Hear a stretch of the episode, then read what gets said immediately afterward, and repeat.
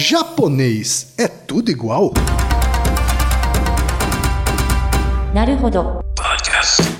Bem-vindo ao Naruhodo, podcast para quem tem fome de aprender. Eu sou Ken Fujioka. Eu sou Altair de Souza. E hoje é dia de quê? Fúteis e úteis. Vamos para os recados da paróquia, Altair. Bora. Número 1, um, vai no apoia.se e deixa sua contribuição. Já agradecemos. Número 2, vai no iTunes Store e deixa 5 estrelas e um comentário. Isso aí. E número 3, apresente o Naruhodo para uma amiga ou um amigo que não conhece o Naruhodo ou que nunca tem ouvido um podcast. Vamos aumentar o tamanho da podosfera. É isso aí. Antes da pauta, mais um recado. O Naruhodô está abrindo espaço para o podcast das Minas, porque representatividade é importante também na podosfera. O destaque de hoje vai para o podcast Fanficast, comandado pela Ana Leme e pela Nana Castro. Ouça o recado que elas deixaram para você, ouvinte do Naruhodô, e conheça o podcast Fanficast. Olá, eu sou Ana Rosa Leme E eu sou a Nana Castro. e nós somos o, Fanficast. um podcast voltado ao universo das fanfictions. Junto com uma galera que ama conhecer e escrever histórias, você poderá se aventurar em assuntos como escrita, literatura, cultura de fã, entretenimento, fandoms diversos e muito mais. Você pode ouvir nossos episódios através do nosso site fanficast.com.br. E procurem e apoiem a hashtag Mulheres Podcasters. É isso aí. Altair, hoje temos uma pergunta que tem a ver comigo. Isso. Que você sabe a resposta, eu acho também, né? Só não sabe por quê, talvez, mas sabe a resposta. Olha só, ah, o e-mail veio da Lissa Botezelli Russolo, que tem 29 anos, é tradutora e mora na região da Baviera, na Alemanha. É. Olha só, tá um ouvinte que vem de longe, sintonizada aí no mundo da podosfera. Como muitos outros, fora do Pois Brasil. é. Ela diz o seguinte: Oi, quem é o Altair? Ah, como eu amo ouvir os podcasts de vocês. Parabéns pelo conteúdo. Obrigado. Bom, eu tenho uma perguntinha, mas vou deixar antes uma explicação. Eu sei que japoneses, assim como os demais asiáticos e qualquer pessoa no mundo, não são iguais umas às outras. Cada um possui sim suas particularidades. Mas acontece que esses dias assisti a uma série japonesa muito legal, só que muitas vezes eu fiquei com dificuldade de diferenciar os personagens, distinguir os atores, saber quem era quem. Eu ia me baseando pelos diferentes cortes de cabelo para tentar conseguir distinguir cada um. E aí eu acabei lembrando daquele dito popular infeliz de que japonês é tudo igual. Né?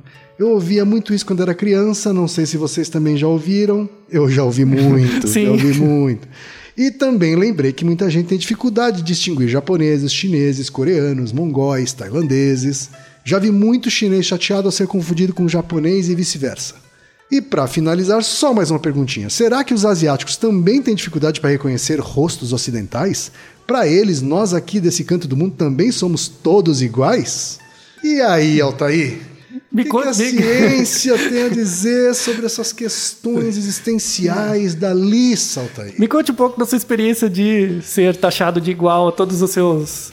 É, então. Eu, Compatriotas. como bom descendente de japoneses, É. Uhum. né, embora brasileiro, né, e como bom descendente de japonês, eu já ouvi isso é, bastante. Você já foi chamado de chinês? Né, é, acho que hoje eu ouço menos. Acho que hoje as pessoas têm um pouquinho mais de cuidado com esse tipo de piada. Ou você ficou mais famosa, né? Não, não, as pessoas estão com um pouco mais de cuidado, né, de fazer esse tipo de piada. Mas ela ainda é comum, né? Uhum. Japonês é tudo igual. Quando na verdade eles querem dizer que asiáticos são todos iguais. Ah, boa. Né? É que japonês é a maior colônia ainda né, No asiática no Brasil. Né? É. Ela é a maior colônia japonesa fora do Japão. Né? Então, Isso. o japonês virou meio que o genérico de asiático por Isso. um tempo. Né? Óbvio que houve um crescimento da colônia chinesa, chi- eh, coreana Uhum. né? e de outras descendências asiáticas, né? mas pelo volume. Né? Os japoneses Pelo acabam histórico. sendo utilizados como genéricos de asiáticos. Né? Então, quando eles falam japonês é tudo igual, aí a pessoa, a pessoa seguinte, meu amigo fala, mas eu sou chinês. Eu falei, chinês, japonês, é tudo igual. Tudo a mesma coisa. Né? Tudo é. A mesma coisa. Né? Então, sim, já ouvi. Óbvio que já ouvi. Muito, óbvio, muito. Óbvio. E, mas isso é interessante, como você bem falou, né? os- a maior colônia japonesa fora do Japão é aqui no Brasil. Tem uma questão histórica, mais 110 anos até e tudo. Se você for nos outros países da América Latina, não tem o termo japa. Mas tem o termo tino, né, em espanhol, então Porque que é chinês. a colônia chinesa é maior. É maior, então todo mundo é chinês. Sim. Nos E- Estados Unidos, por exemplo, a colônia chinesa é a maior de É, todas. né? e aí chinês todo mundo é Tem chinês. muito é mais. Chinatowns lá nos Estados Unidos do que Japantowns. Sim. E lá chinês é tudo igual. Uhum. E aí é a mesma ideia, só muda o ponto de referência, mas é a mesma ideia. Uhum. Mas o interessante do e-mail da nossa ouvinte é que ela, mesmo sabendo disso, ela vendo uma série japonesa, ela não conseguiu identificar direito as pessoas. Uhum. Ou seja, ela não tem um treino de identificar as características idiosincráticas dos das pessoas Sim. né, orientais. E aí uma pergunta que ela fez que é bem interessante é: será que um japonês japonês nasceu lá, viveu a vida inteira, lá, quando vem pro Brasil ele acha todo mundo igual? A resposta é sim. Tá? Sim. Inclusive, temos relatos antropológicos e relatos anedóticos, tá? A gente deixa uma, uma revisão sobre isso também. Eu tenho de experiência pessoal e também de literatura sobre isso. Os orientais, em geral, vou falar de japonês e coreano, tá? Quando eles vêm pra cá, eles falam, ah, você, vocês aí são tudo filipino. Por quê? As Filipinas têm um histórico de sofrerem muitas invasões e principalmente emigrações por conta de comércio, de rota de comércio, e tem muita miscigenação. Então, eles são orientais, mas mais ou menos, tem muita mistura. Então, para o povo ali, Japão, China, Coreia, Tailândia, os filipinos são os outros, são os diferentes. Né? Então, se você não parece com nenhum deles, você é filipino. Entendeu?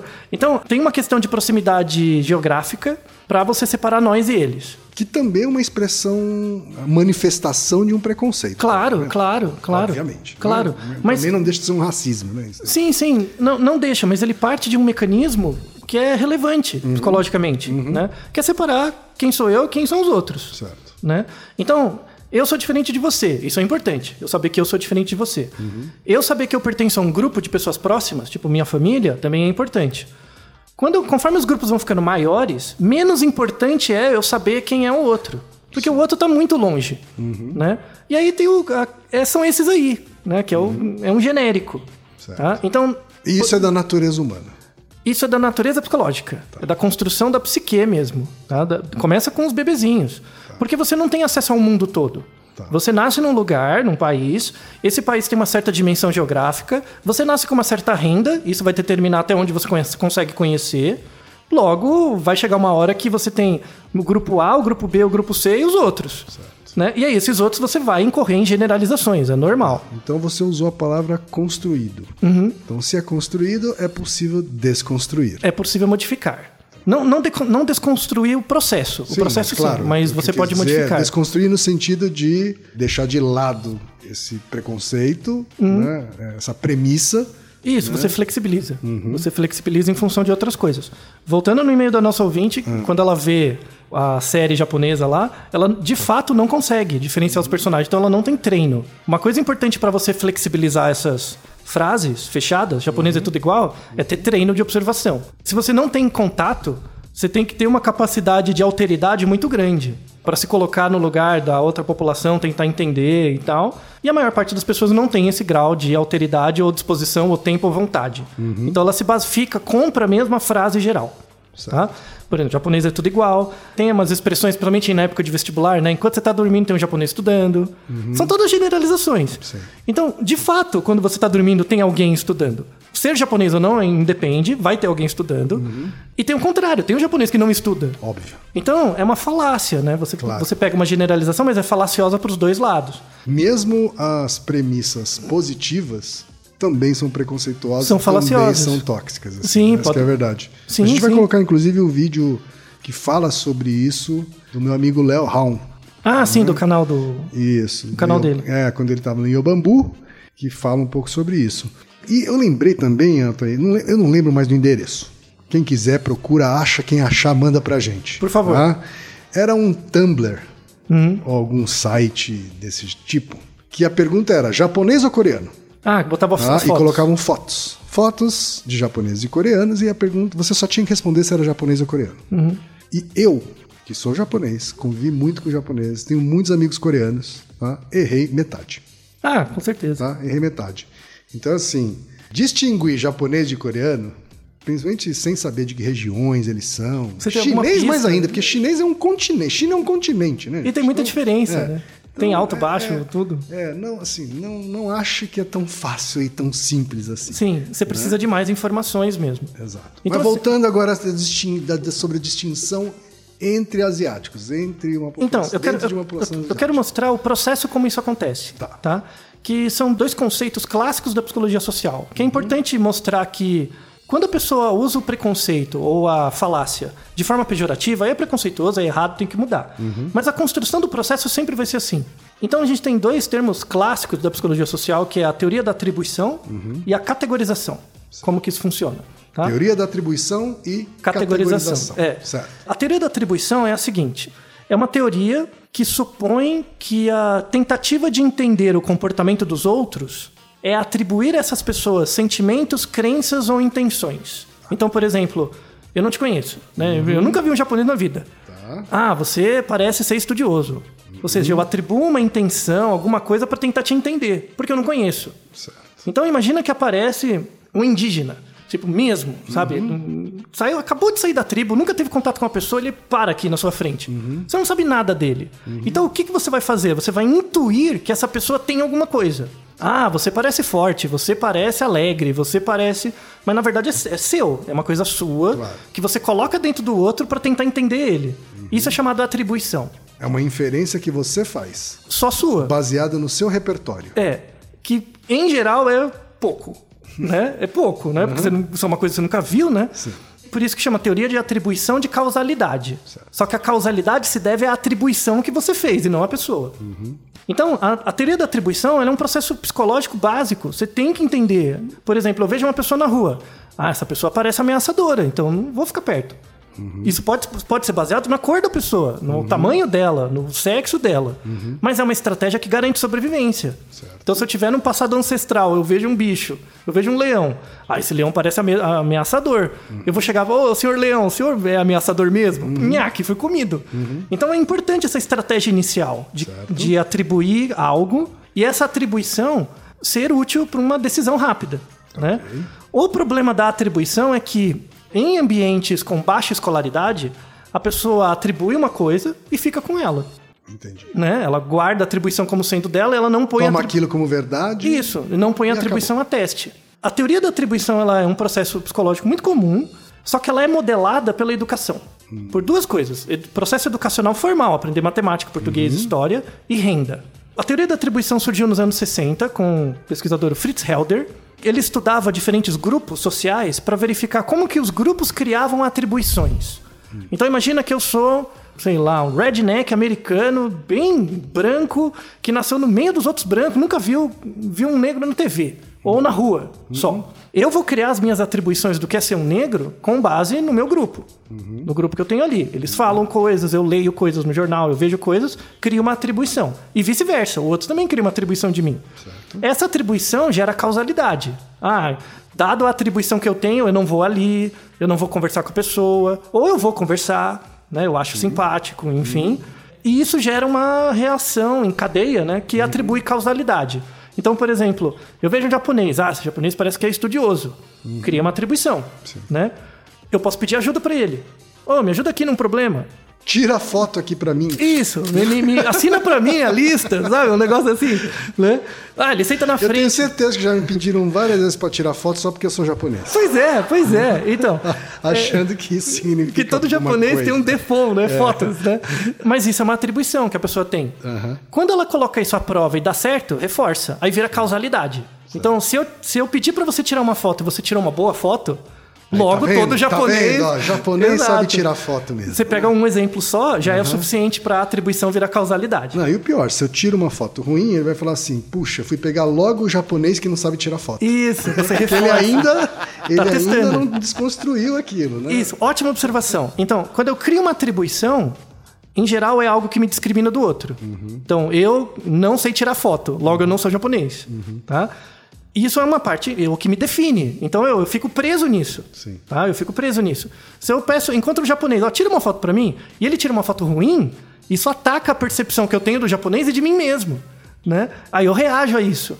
Fala, ah, você é o japonês que tira mal foto, Eu- você é eu uma prefiro- exceção. Eu prefiro achar que aquele japonês é que tá errado e não a minha Exato, opinião, né? exato. Você ah, demora muito pra você abrir mão da atribuição. Certo. Ao contrário, acontece. Se eu encontro um japonês que tira foto bem, ah, agora todos Sim. tiram Agora, foto você bem. estava falando que a atribuição pode ser alterada com base em variáveis como educação formal e renda. Isso.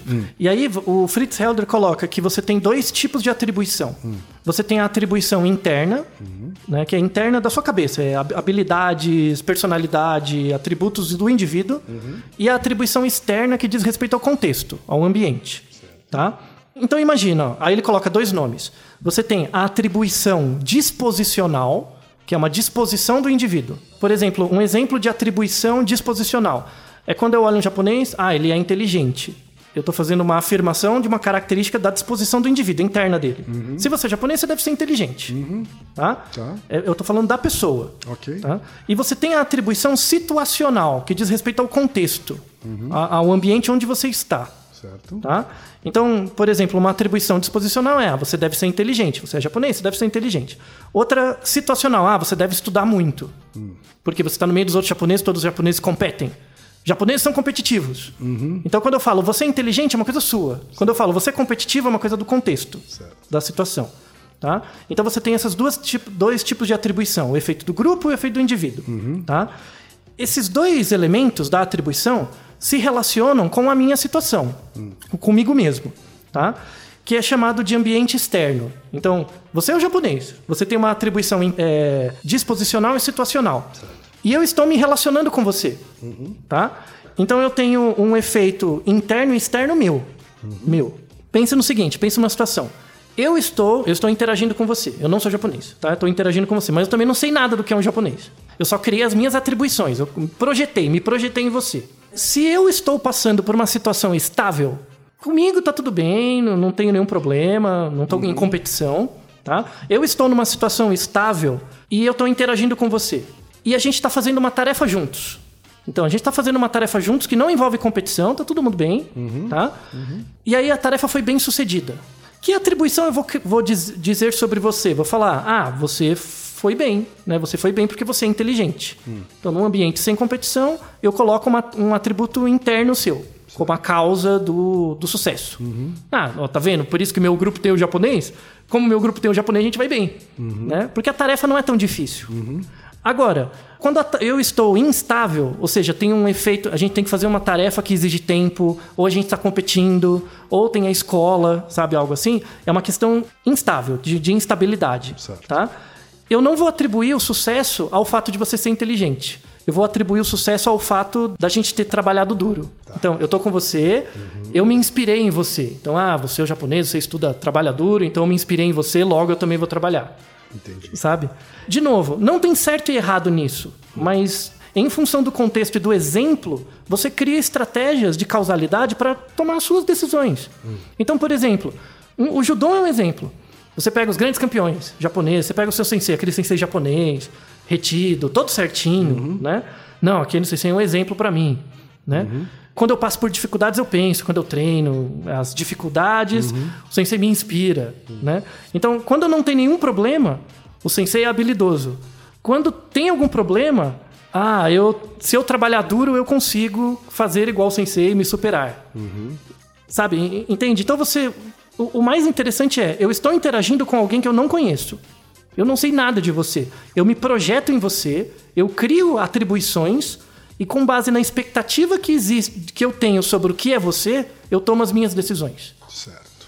Parece complicado, mas é muito não, não, rápido. Eu acho, que, eu acho que parece simples, Então, é, é- acontece mas perigoso. Não, é muito perigoso. Perigoso, né? Porque É muito perigoso. Para uma decisão do tipo leão na selva, tenho que sair correndo, Tudo bem. tudo bem. Né? Uhum. Agora, quando a gente vive numa sociedade civilizada, Razoavelmente segura. razoavelmente segura, onde as decisões são tomadas, né, muitas vezes por julgamento de capacidades humanas, habilidades humanas, né, especialmente no mundo profissional, né, é muito perigoso você Exato. confiar numa atribuição né, imediata, Sua. né, sem se aprofundar a respeito. Exato. E aí entramos no nosso no outro contexto, que é assim, a atribuição sempre existe, ela acontece rápido, tá? O problema é que as pessoas se prendem na atribuição. Certo. Então, ah, o cara, é, ele é assim mesmo e pronto, né? Resolveu meu problema, tirei da frente e acabou. Não é uma é espécie assim. de estereotipificação. Isso, Comple- Não, é formação de É a estereótipo. formação de estereótipo. Total. É exatamente isso. A né? formação de estereótipo envolve atribuições Aham. e a categorização dessas atribuições. Certo. Quando você não abre mão dela, da, da- do estereótipo, no começo todo mundo gera um estereótipo. Você nunca viu? Sim, você fica meio sim, assim. claro. O problema é que você tem que testar ele ao longo do tempo.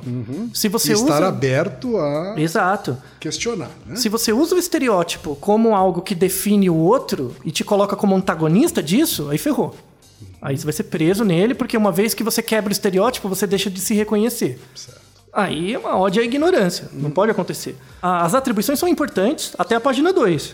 Né? Aí eu te pergunto coisas. Ah, como que é isso pra você? O que, que acontece? A gente tem que ter uma interação. No momento que tem a interação, aí aparece o quê? As categorizações. As atribuições somem e viram categorizações. Para você categorizar pessoas, você tem que ter informação delas. Não é uma atribuição, não é só o que eu acho de você. Eu estou interagindo. Categorização é um processo no qual ideias obje- e objetos são reconhecidos, diferenciados e entendidos. Tá. Então, aí eu estou entendendo o objeto como ele é. Né? E aí começa a ter uma capacidade de distinção. Exato. Para você ter uma boa capacidade de categorização, uma, uma questão importante é a escolaridade. Então, pessoas têm medo de coisas que elas não conhecem. Fato, elas criam atribuições muito rápido. Coisas que eu não conheço, eu vou ter medo. Criei uma atribuição. Para você transformar essa atribuição em algo que não é só seu, mas na interação com o outro, transformar numa categoria, você tem que entrar em contato. E para entrar em contato, você tem que ter um lastro. Necessariamente depende da educação. Tá? Com, pessoas com baixa escolaridade têm um nível de atribuição muito alto e causalidade das coisas. Isso é ligado, por exemplo, com excessiva religiosidade dogmática, que ela, você se prende a dogmas muito fácil, é, slogans, regras, regras fáceis. Porque como a escolaridade é baixa, você usa tudo como atribuição para poder viver. Né? Então, a, a primeira chave para você diminuir as desigualdades e diminuir as diferenças entre gêneros ou etnias, o que quer que seja, é a escolaridade. E, e- e não, não é uma escolaridade em que você tem que ficar ensinando tipo o que é justiça, o que é verdade. Não, é dois mais dois. É regra de três. É do comecinho mesmo. Bem, bem simples mesmo, não precisa de muito, tá? A categorização, ela começa com uma ideia que você entra em contato com o objeto e quebra o objeto em categorias, tá? Vou dar um exemplo bem óbvio. Todo mundo consegue discriminar com fotos um cachorro de um lobo. Se eu te mostro uma foto de um cachorro e de um lobo, posso mudar os cachorros e os lobos. Você vai ter uma taxa de acerto de mais de 90%, tá? visualmente, olhando. Aí eu chego pra você e pergunto, por que, que esse cachorro é um cachorro? Ah, porque ele tem quatro patas, porque ele tem os dedinhos, porque ele tem pelo, porque ele tem um focinho. Mas o lobo também tem isso. E como é que você consegue discriminar? Ah, a pessoa buga, né? Então, a linguagem não é não dá conta da categoria. As categorias são muito mais do que a linguagem. Elas, ela não tem apenas descritores linguísticos. Sim. Tá? Por exemplo, quando você tem muito treino de convivência com japonês e coreano, você consegue olhar uma foto e discriminar. Quando você tem muito tempo de convivência. Ou seja, você tem um tempo de contato tão grande que isso venceu a descrição pelas palavras. Sim. Virou uma gestalt.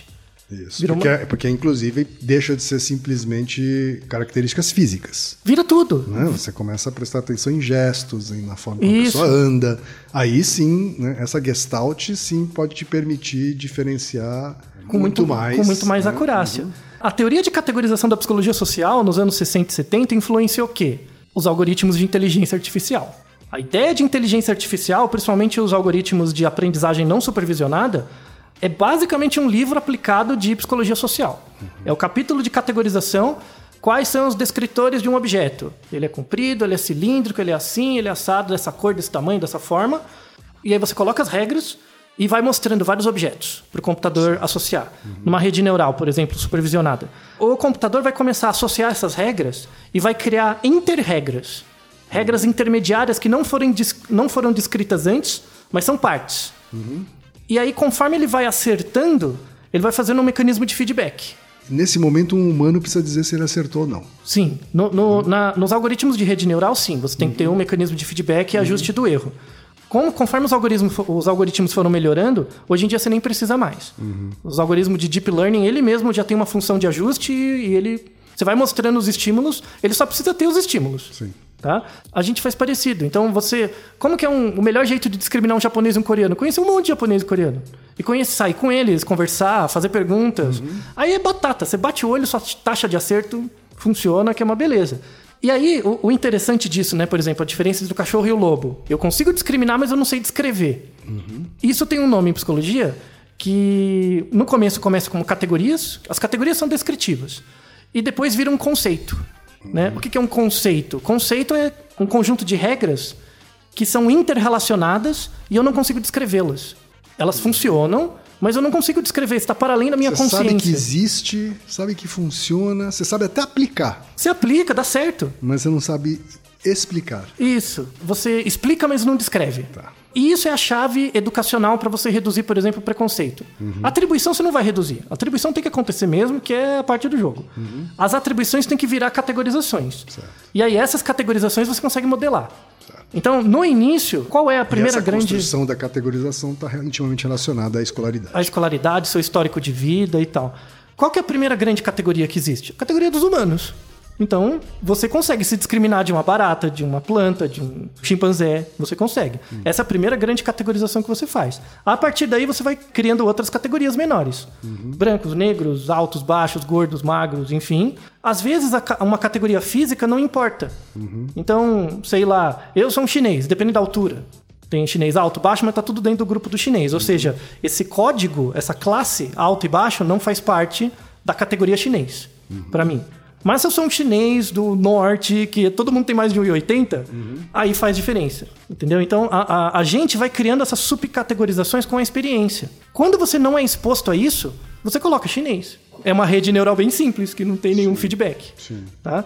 O inverso, então, seria verdadeiro também. É Por verdadeiro. exemplo, eu, asiático, ter pouca capacidade de distinção de uma outra etnia que eu tenho pouco contato. Sim, vá, por Eu exemplo. fui, eu fui na exposição, tem uma exposição que está rolando, inclusive recomendo muito, da Cláudia Anduja, Uhum. no Instituto Moreira Salles, na Avenida Paulista, que retrata o ativismo dela com tribos indígenas Uhum. né, na região amazônica. É, então ela tem muitas fotos de várias tribos, né? E eu confesso a você que, ao final, comecei a sentir dificuldade de distinguir alguns alguns indivíduos. Alguns, alguns indivíduos. Sim, né? sim, Alguns eram claramente, né, obviamente, É muito diferente. muito diferentes uns dos outros, mas alguns muito parecidos. né? Sim, E eu senti essa dificuldade. né? Sim, Assim, sim. Eu, eu- eu confesso, assim, povos indígenas são, são uma população que eu tenho pouco contato. sim. Não, pior No que dia a isso. dia, né? Pior que isso. Vá, vá pro Congo. Uhum. Pega tribos, ou, ou, mesmo cidade, vai, vai para uma cidade na Nigéria Uhum. mesmo. Você não vai, você vai ficar perdido. Você vai conversar com uma pessoa no guichê. Eu já passei por isso. Você vai conversar com uma pessoa no guichê, você dá a volta, olha para um negócio, de repente trocou a pessoa, você não sabe Uhum. quem era. Eu tava falando com você. Acontece, acontece, porque você não tem treino de criação de classes Uhum. dessas categorias. E aí, se você vê duas pessoas que você não consegue discriminar, elas são a mesma pessoa. Esse é mais um motivo pra gente conviver com gente diferente. né, Exato, Otávio? sim. Mais um motivo. Sim, sim, com certeza. E, e mais, fazer perguntas. Sim. Não é só ver, né? Exato. Ver, conviver, Perguntar, entender, tirar perguntar, dúvida. Né? Sim, Porque é dessa forma que você vai respeitar a individualidade do diferente. exato. E ao mesmo tempo que você aumenta a sua variabilidade né, individual, você reduz a variabilidade dos outros, porque os- o mundo todo vai começar a ficar mais parecido com você. E essa que é a melhor definição de cidadão do mundo. Cidadão do mundo é um indivíduo com uma alta variabilidade, mas que representa uma pequena variabilidade com os outros, porque ele é muito parecido com todo mundo. E é isso que eu desejo para nossa ouvinte, por exemplo, que ela, entre, que ela entre em contato com mais orientais. É, Alissa. Se você tiver contato, entrar em contato com mais orientais, Sim, assistir mais novelas, mais você séries. vai passar a distinguir melhor. Sim, Um é questão de oriental treino. do outro. Né? É um questão de indivíduo treino. do outro. Assim. É uma questão de treino, como diz Altair. Sim, não, aliás, eu até agradeço a pergunta, você ter uma certa coragem mesmo de mostrar a contradição, porque é Uhum. Claro. verdadeiro. Tem muita gente que tem vergonha disso. É um processo humano básico. Uhum. Todo mundo tem atribuições. A tarefa do indivíduo e do Estado, da- pela escolarização, é transformar essas atribuições em categorizações, sendo que essas categorizações per- permitam uma reflexão que o indivíduo possa re, re, refletir com base nessas categorias sua própria questão existencial. E Esse o é o objetivo último. é não se prender à atribuição básica que você dá, porque Sim. é daí que nascem os preconceitos. Isso, esse é o objetivo último da educação. Naruhodô, ilustríssimo 20. Naruhodô. Você sabia que pode ajudar a manter o Naruhodô no ar? Ao contribuir, você pode ter acesso ao grupo fechado no Facebook e receber conteúdos exclusivos. Acesse apoia.se barra Podcast. E você já sabe, aqui no Naruhodô, quem faz a pauta é você. Você tem alguma pergunta pra gente ou quer comentar algum episódio? Escreva pra nós. podcast@naruhodô.com.br. Repetindo, podcast@naruhodô.com.br. e lembre-se, mande nome completo, idade, profissão e a cidade de onde você está falando. É isso aí. なるほど Esse podcast é, é apresentado por b9.com.br.